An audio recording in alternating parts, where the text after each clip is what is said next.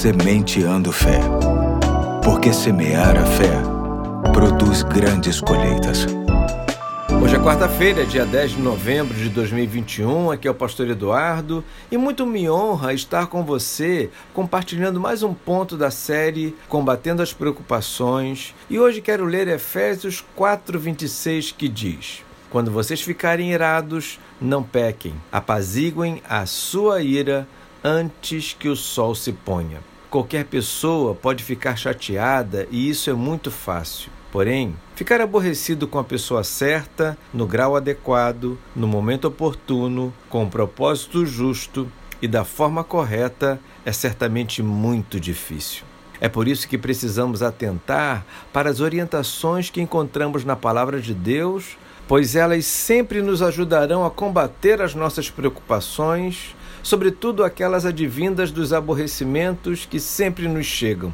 Precisamos entender que o ressentimento, a ira ou a chateação atingem negativamente o estado de espírito de uma pessoa a ponto de desencadear doenças e distúrbios. A lista é preocupante aumento da pressão arterial, acidez estomacal, dificuldade de descanso noturno, surgimento de úlceras e até o risco de um câncer. A Bíblia nos orienta a apaziguar a nossa ira antes de acabar o dia. E isso se dá com uma palavra muito especial, porém não menos desafiadora, que se chama perdão.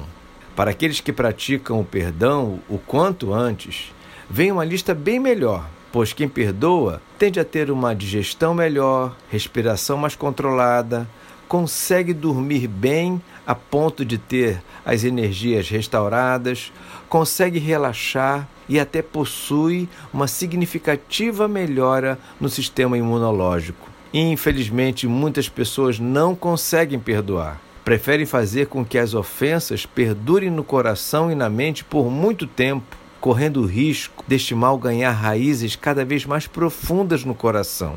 Até porque, para muitos, perdoar é idiotice, fraqueza ou inferioridade. O interessante é que a Bíblia não nos isenta de nos chatearmos com as coisas erradas que acontecem.